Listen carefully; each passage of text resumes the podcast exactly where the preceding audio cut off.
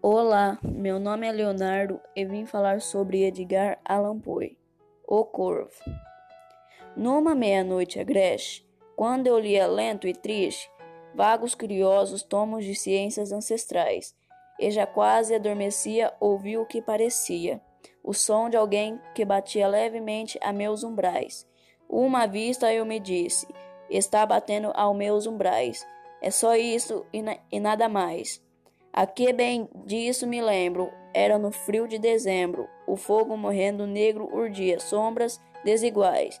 Como eu queria a madrugada toda a noite aos livros dada, para esquecer em vão a amada hoje, entre hostes celestiais. Essa cujo nome sabem os as hostes celestiais, mas sem nome aqui jamais.